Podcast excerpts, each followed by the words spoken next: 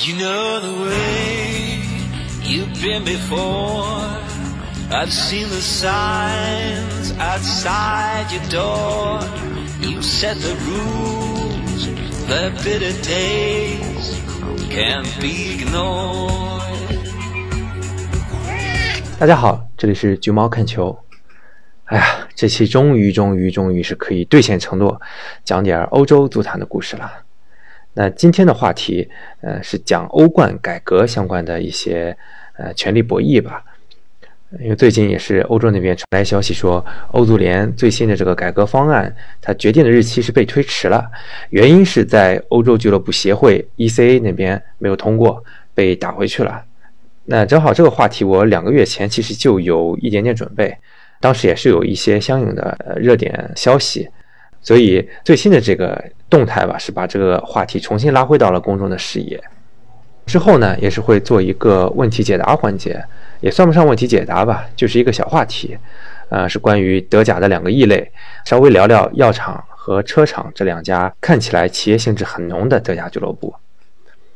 这个说盘球进了，这是绝杀！足球有激情，也有理智，是运动，也是商业。橘猫财经足球，用数字带你解读足球的商业。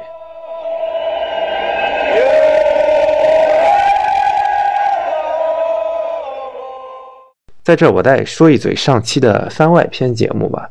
有一些朋友在评论里面表达了一些不满。其实我之所以加“番外”这两个字啊，没有编成正式的这种第几期第几期，也是因为这的确是一期非典型的橘猫节目。我是觉得自己如果或者说这个节目如果对所有事情都表现出来，理科中啊都说一些比较中立的、比较片汤话，那可能有点太过圆滑了。所以我在上一期节目里面旗帜鲜明的表态，我并不喜欢这一期吐槽大会的节目。我也讲了我不喜欢的原因，不仅限于表面上那些大家理解的东西吧。当然，我也理解很多人会喜欢这一期节目。呃，所以说我就就是这么一期节目嘛。啊，有人喜欢，有人不喜欢。那干嘛一方非要揪着另一方抨击呢？啊，不喜欢的就扯国家荣誉，而喜欢那期节目的就说不喜欢的人没品。其实这这都没必要的，谁都不必上纲上线。其实我本来很期待说这个后续的第二期节目能够带来一些不一样的东西，但是后来大家都知道了，直接就没播。那我也能理解啊，出品方如果觉得不合适，那就不播呗。啊，我也能想象到可能会有一些啊，会有一堆人出来说：“哎呀，脱口秀好难啊，真不容易啊。”但问题是，哪些从海外过来的舶来品它不难呢？难道足球、篮球乃至整个体育文化，它移植到中国本土的时候就简单了吗？其实它移植了这么多年、几十年了都没有成功。所以说，顺其自然就好了。哎，大家都挺难的，风波过去，各自安好。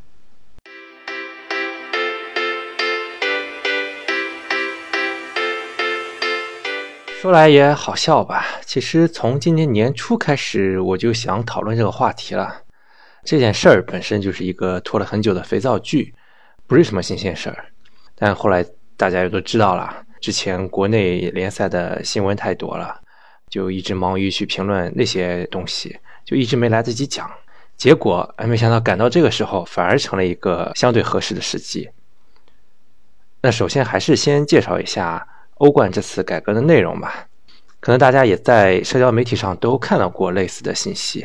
起因是现有的转播啊商务合同是到二三二四赛季结束之后一个赛季开始呢，欧足联决定把欧冠联赛扩军，从三十二支球队扩到三十六支球队。那可能大家心想，不对啊，这下怎么安排啊？以前是四八三十二，四个球队一组，八个小组，那你三十六支球队怎么办？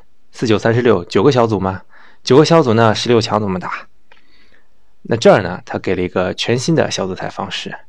据说最早是范德萨提出的，是不分成八个或九个小组了，直接把大家放在一个池子里面打比赛。这个比赛的方式叫做瑞士制。这个瑞士制是个啥玩意儿呢？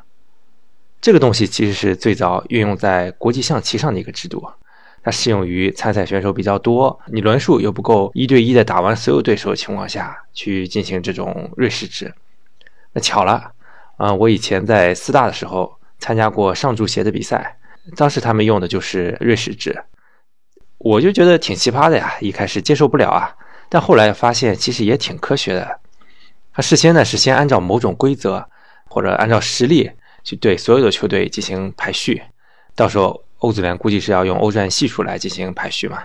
第一轮开始，第一名打第二名，第三名打第四名，第五名打第六名，就这样啊，排名相近的互相打。打完了之后，你就分出了第一轮的胜负，按照积分有了一个新的排名。第二轮还是一样的，你按照最新积分排名，第一名打第二名，第三名打第四名，根据新的排名相近的互相打。那如果相近的上一轮打过了，那就跳过去啊，永远不打重复的比赛。一直到后面一直是如此，那每一轮打完了之后才知道下一轮的对手，一直打到十场，啊，每个队都是无主五客，但是每个队都是跟不同的对手打，不会跟同一个对手打两次，这是什么意思呢？啊，第一下听到可能会觉得有些懵。那瑞士制的含义，它其实在于强队和强队打，弱队和弱队打，啊，如果你位次靠后，但却很有实力。那你就能打赢了相对比较弱的对手，你的排名就自然会上升，直到遇到你打不过那个强队。所以，其实你的命运完全由自己掌控，它不受抽签的运气左右啊！只要你拿下该拿的对手，你的排名就能上升到应有的位置。最后的最后，还有一个灵性的地方，做最终排名的时候，不仅要看积分，这个术语叫大分那大分如果相同的话。当然，我不知道足球会不会完全跟国际象棋一样，啊，因为足球以往积分相同是看净胜球的嘛。但大概率我觉得是一样的，因为瑞士制的含义就在这儿嘛。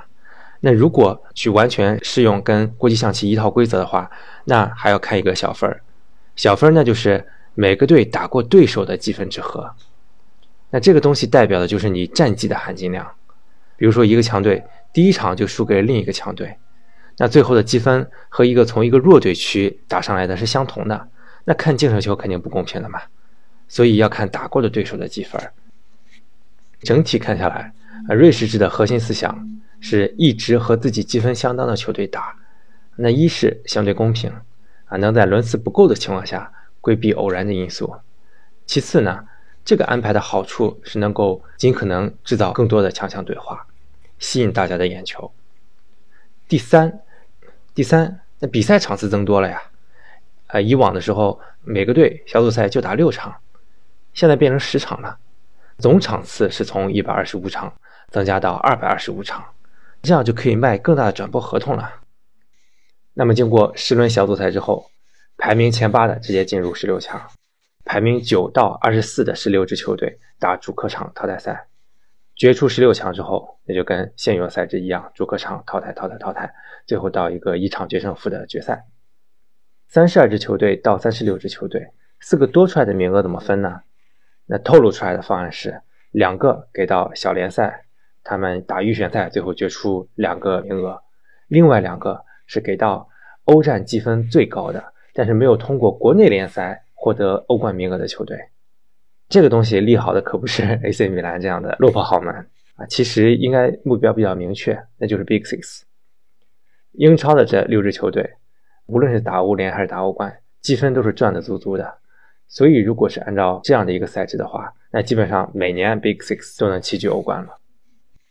好了，整个方案介绍完了，不知道大家是什么想法？那我的想法是太复杂了，也太繁琐了，而且也没必要。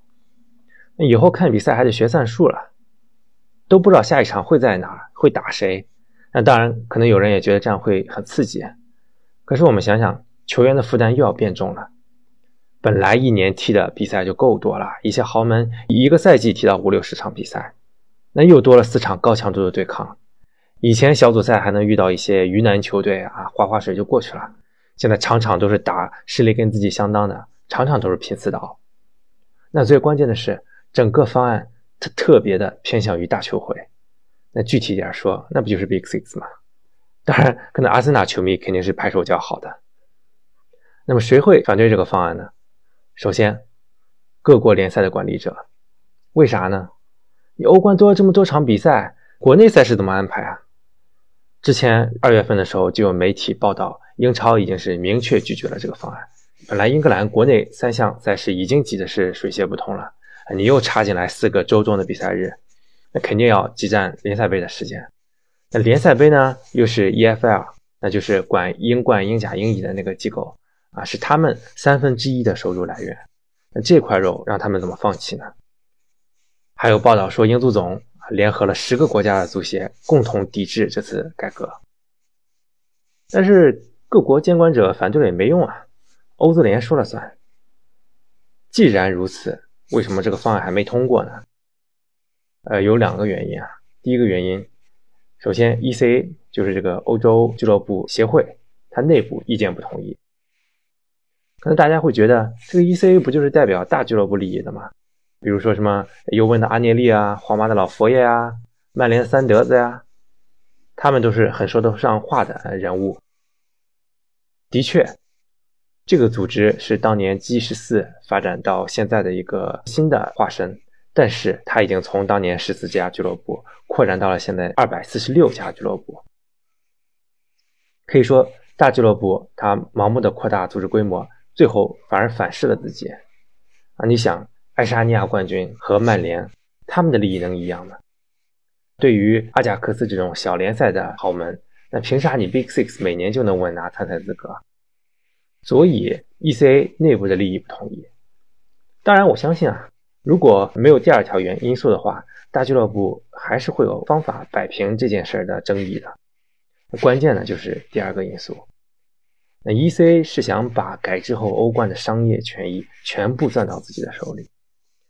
欧冠啊，这是从一九九二年，就是由欧足联下属的一个瑞士的公司叫 TEAM Team 来管理它的商务权益的。那 ECA 现在说行了，你别干了啊，我们比你更专业，让我们来干吧。欧足联也不干呀，哇，欧冠这么一大一棵摇钱树，说放就放嘛。那当然，胳膊拧不过大腿，欧足联最后也让步了，放弃了很多的控制权，到最后他只保留一票否决权。结果到 ECA 这边还是不行啊，应该说这个更可能是让改革无法进行下去的矛盾焦点。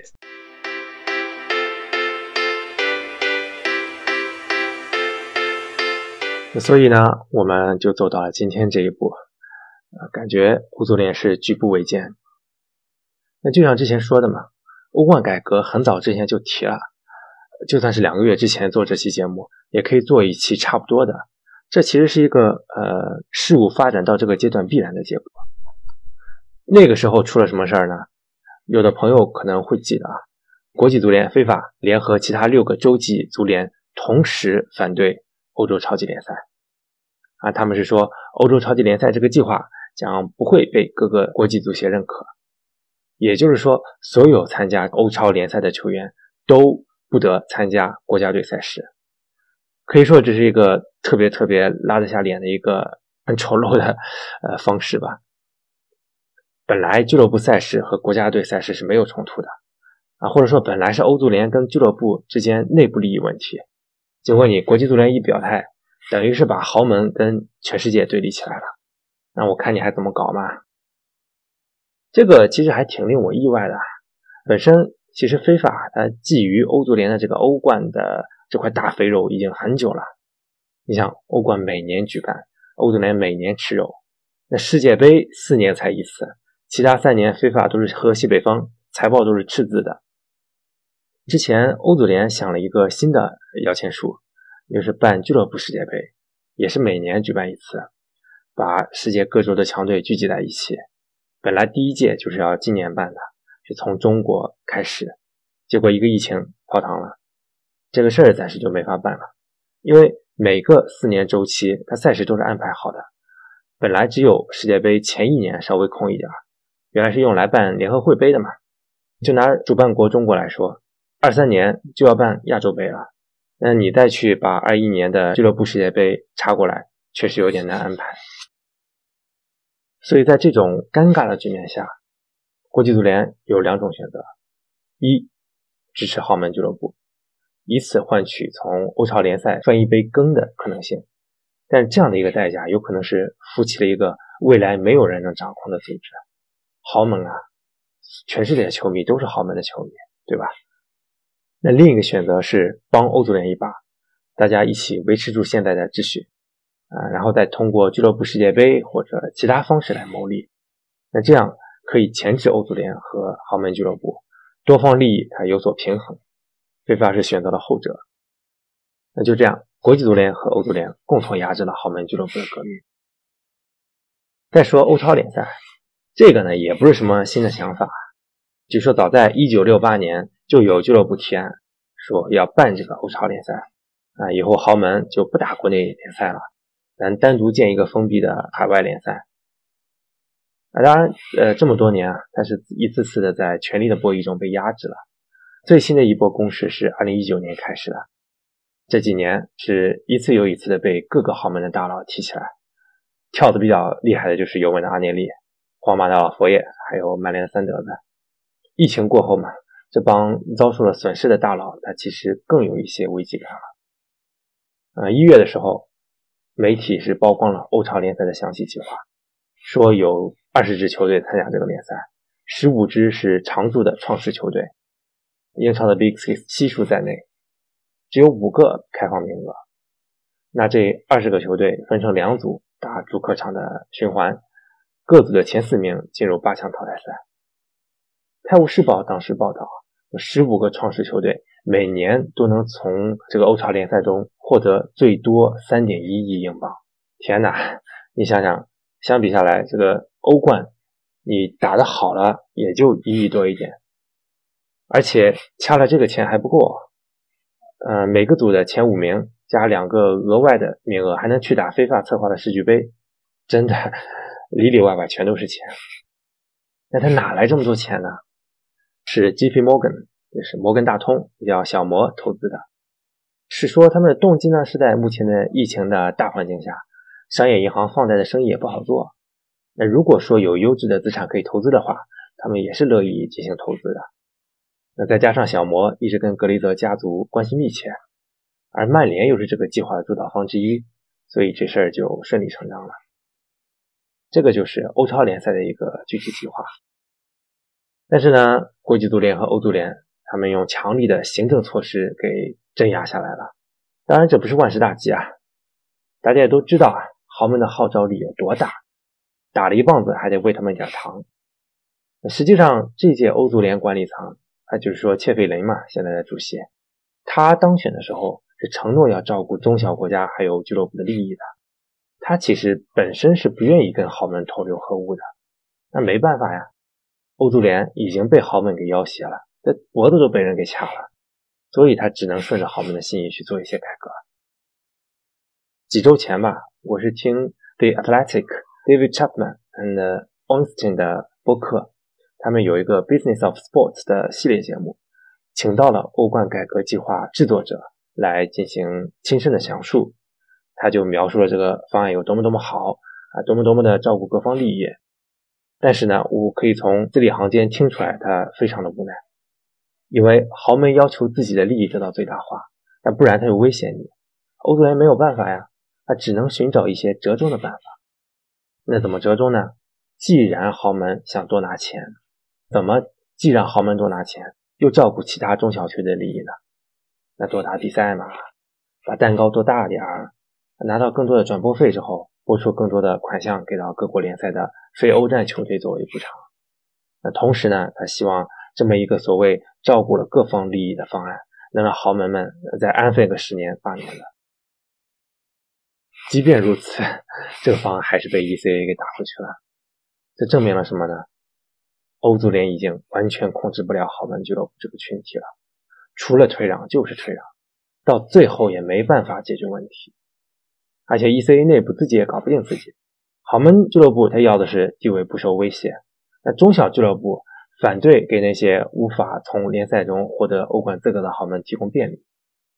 下一次欧足联做决定的时间是四月十九号，到时候方案是什么走向，这个咱真猜不出来。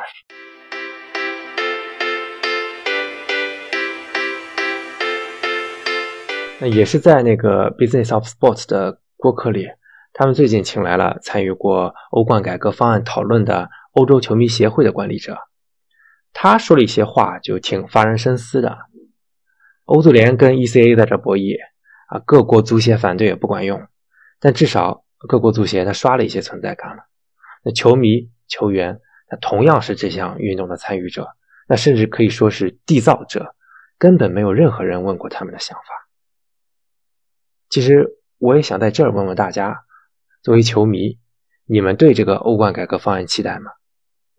反正对我来说，无论是欧超联赛还是瑞士制的这个欧冠联赛，他都忽略了一个重要的问题，那就是物以稀为贵。如果豪门对决天天上演，大家就不会审美疲劳吗？我们喜欢欧洲球队的大多数，大家都是赢球迷，谁都希望自己的主队多赢球，少输球。如果比赛都是天天豪门之间打，你喜欢的队天天输，你看球还有幸福感吗？其次啊，虽然瑞士制制造了更多的豪门对决的数量，但其实这个质量是没法保证的。之前四个队的小组赛打完这六场里面，只有两个队能出现，比如今年皇马、莱比锡、国米、矿工那个小组，那打的叫一个你死我活。但如果是瑞士制呢，豪门跟豪门打。啊，输了排名掉下去，虐个弱队又上来了，那豪门之间对决，它反而可能没有那么大决定性了。而且呢，比赛数量上升了，球员那都是人啊，他也受不了啊。关于比赛数量对球员的一个影响，我印象很深刻的是去年年底的时候，啊，我看了一场，当时还没拉胯的利物浦，啊，他当时应该还在第一名吧，跟曼城有一场强强对决。那场比赛上半场还算火花四溅，结果到下半场风格骤变，俩队直接没电了，赛程太密集了，球员全都跑不动了。咱们就算不从球员身体健康角度着想，那单从比赛的精彩程度上看，增加比赛数量真的是我们想要的吗？正好最近 NFL 就美国那个橄榄球大联盟刚刚签下了一个破纪录的天价转播合同，一年一百多亿吧，好像是。你要知道，NFL 一年才打几个月嘛，一年只打五个月的时间，但它并没有影响它的商业价值啊。所以说，有时候多不一定代表好。然后，咱们再来评判一下这件事儿的始作俑者，就是豪门群体。我倒也不想装圣母去指责他们，毕竟我自己也是豪门球队的球迷，而且我也非常理解这些豪门俱乐部的立场。人不为己，天诛地灭。换谁坐到那个位子上，都会想一样的事儿，那就是维护自己的地位。但这个社会中就存在着很多囚徒困境。当咱们每个人都按照自己的利益行事的时候，那整个体系可能往往很难朝一个理想的方向发展。那都不要说欧冠改革后，或者说欧超了，现在的欧冠就已经造成了各国联赛一个非常大的财富差距。那每个参加欧冠的球队，那都是带着五千万欧元以上的优势去跟国内的对手竞争。这各个联赛的寡头化都越来越严重。那比如说德甲、意甲、法甲，啊，如果没有一些更新换代啊，或者是一些非常意外的情况，那闭着眼都能猜到是谁夺冠，对吧？这个现象其实对整个运动来说是没什么好处的。足球比赛失去了偶然性，那还有什么乐趣呢？现在各国联赛的受关注程度恰好跟激烈程度是成正比的。现在英超悬念最大，而且连争四都让人完全无法预测，那他自然受到的关注是最大的。那西甲是其次的，有两个超级豪门轮流转，还有马竞在搅局。那如果这些改革都成真的话，那之后国内联赛只会越来越垃圾，转播商也越来越不会光顾各国联赛，最后的结果反过来又是让贫富差距进一步拉大。就成了一个恶性循环啊！大家还记不记得上次非豪门球队拿欧冠是什么时候吗？大概就是当年的波尔图了吧。再回到各国联赛，最近除了莱斯特城、呃摩纳哥搅过一次局，其他时候冠军其实都在大家预料的一个名单里面。可如果我们把各国联赛冠军的名单拉回到二三十年之前呢？那包括欧冠冠军也是。绝对是完全不同的一种景象，那叫一个百花齐放。当然，造成足坛两极分化不全是欧冠的原因了，这个展开来讲的话，还要从波斯曼法案说起了。总而言之，我们现在是进入一个极度内卷化的足坛，而且这个趋势对于吸引观众来说并没有太多好处。虽然挺多人都瞧不上北美体育模式，他们觉得没有升降级，很多垃圾球队就会去打一些垃圾比赛摆烂。但你不得不承认，北美的大锅饭它的这种模式的确是最大化的加强了竞争的悬念，而且一直保持着商业价值的增长。那在欧洲足坛这边，很显然，欧足联已经是控制不住豪门势力了。呃，后续的发展也很难想象会有什么反转。最近开始有消息传闻，呃，欧足联想取消或者放松 FFP。当然，这个传闻还处于很早期的阶段。那我就在想，这很奇怪啊！哪怕是欧足联被曼城骑在脸上羞辱，哪怕是疫情最最严重的时候，欧足联从来都没有放弃过 FFP，因为这其实是一个鼓励大家量入为出，为了俱乐部可持续发展的一个出发点。那为什么他会在疫情将要看到曙光的时候有了这种放弃的想法呢？那我自己是有一个不靠谱的遐想，就是放开了 FFP 更像是一个读完计划。当然，呃，说读完计划也不确切。我意思就是讲，尽管这样也许会让俱乐部重新回归金元竞赛这种不健康的财政状态，但客观上有可能促进了竞争，啊，延缓这种阶级的分化。因为豪门俱乐部的估值已经是高到了一种离谱的、一有价无市的状态了。你比如说曼联，它估值是三十多亿美元。我要是一个有钱人，我是沙特那个国家主权基金 PRF，我花三亿就能买纽卡，我还剩二十七亿能买人跟曼联竞争，那不香吗？所以说，如果有呃再有有钱人进入这个足坛的话，那只会从次强队来入手，去再造一个切尔西或者曼城。那随着这些新鲜势力进入了足坛，也有可能打乱整个欧洲足坛的势力格局。也许现在这些现有豪门的合力能够得到遏制，但这样有两个缺陷啊。第一，如果重新鼓励烧钱，那当初的初衷就扔了。那俱乐部如果再会出现一些破产的情况怎么办呢？第二，其实现在已经是一个堆金元足球退却的时代了，因为全球经济都在紧缩。那还有没有那么多人有钱到不求回报的付出呢？唯一确信的就是放开 FFP，那肯定不是豪门想要看到的。无论是皇马、巴萨、拜仁，或者是曼联、利物浦、阿森纳，这些都是以自负盈亏为目标的俱乐部。哪怕是切尔西、曼城，而如果能给老板减负，他们肯定也乐意。被迫卷入到金元之争，那是他们最不想看到的。站在我个人角度的话，我其实是挺纠结的。我既想看到一个充满竞争的足坛格局，又不想看到太多的俱乐部因为这种金元导向的不健康的竞争，陷入到一种不稳定的局面，去把足球从一项社区运动完全脱离成了富豪的金钱游戏。美国人他们是怎么搞的呢？他们用制度造就了投资人和各方利益者共赢的局面。通过资源分配机制强行抹平了强弱队之间的差异，但是欧洲毕竟是一个情况非常复杂、有很多不同国情国家组成的一种庞大体系，所以这是永远不可能实现的。那某种意义上，我其实是有一些悲观的，我看不到这种丑陋的利益博弈会以何种形式收场。那只能说这些故事也可以作为反面典型。未来对于我们的体育产业都是有借鉴意义的。当我们在呼吁建立职业联盟，让他们通过市场化的运营去把这个事情做好的时候，其实欧洲那边现在正在思考一个反的问题。他们现在正在思考独立监管者存在的必要性，因为他们觉得，如果所有的事情都由任何人由自己的利益出发的话，最后的结果也不好。那近期呢，我其实也想找机会做一期北美体育模式跟欧洲足球的区别以及利弊的节目。那因为我自己对北美的这些体育研究不深，我可能也会在听友群里面征求大家意见，争取找到一些质量比较高的嘉宾一起做这么一期节目。我就先在这儿种个草，吊吊大家的胃口。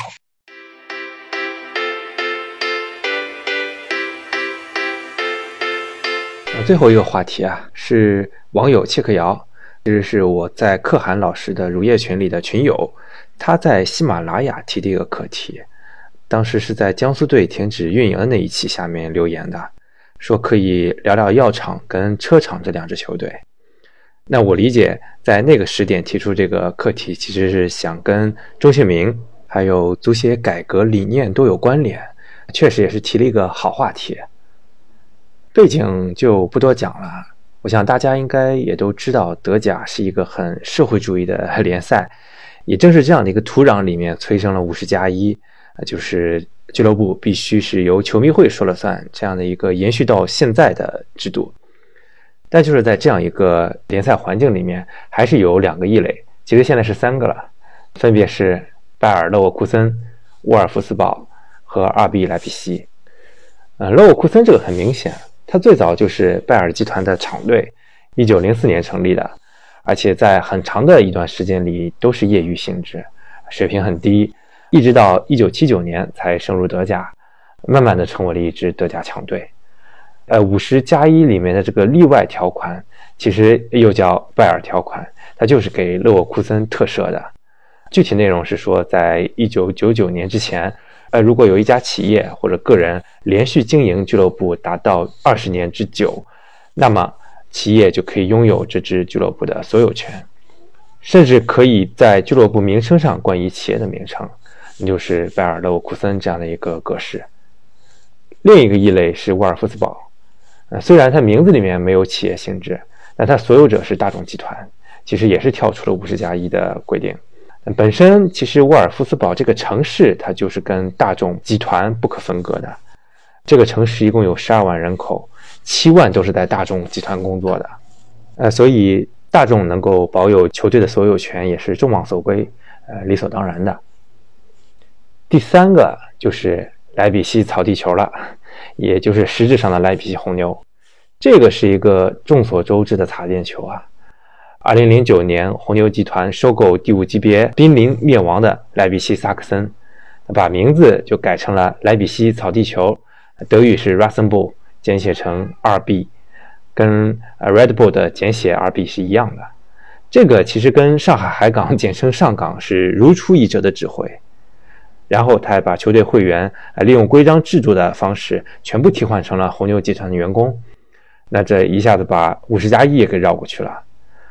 可以说选个低级别球队入手就这么个好处，一切都非常好操作。所以我们可以看下来啊，其实企业拥有俱乐部权益不是什么洪水猛兽啊，所谓的中性名其实也只是一个手段，而并不是目的。归根结底的是。可能我们这个国家还不具备职业足球生存的土壤，才会让一切不得不最后走向了不愉快的这种一刀切。说实话，如果所有企业都能一直生存下去，一直资助足球俱乐部良好的运营发展，那企业有冠名权、所有权，这也是未尝不可的。但我们如何鉴别企业的生命力，或者说呃企业的诚意呢？这个我也不知道，这个问题可太难了。啊，一旦企业式足球未来遇上了企业的存亡，那俱乐部的权力交接又会是一个难题。并不是所有的企业名都能够像申花呀、像国安一样啊，受到所有后来的接手者的欢迎的。拜耳集团是一八六三年成立的，大众集团是一九三八年，就连最年轻的红牛集团，它也是一九八四年才成立的。我们这些企业，说实话，改革开放以后到现在都还处在第一代的生命周期里。那以恒大为例，恒大集团是一九九七年成立的，它经历了地产红利期的辉煌，也是成为了它世界五百强企业。但它其实现在行内人也都知道，恒大现在现金流是非常困难的。我不怀疑恒大想要长久做足球的这种诚心啊，毕竟恒大足校其实就是一个明证。但是也许广州队这样一个名字更适合这一支球队的长久的传承。这个话题就浅浅聊这么多吧。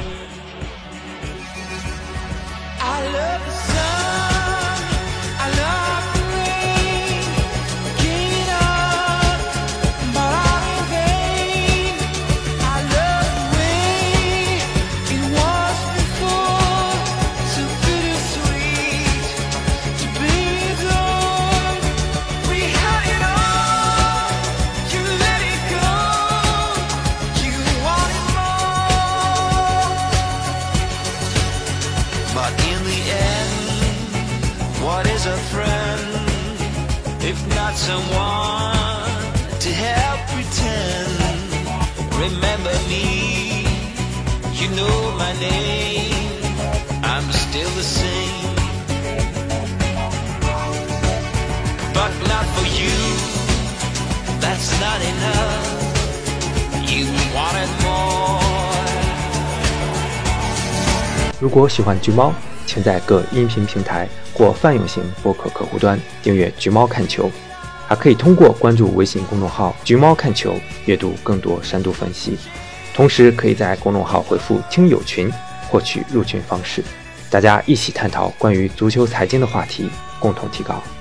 我们下期再见。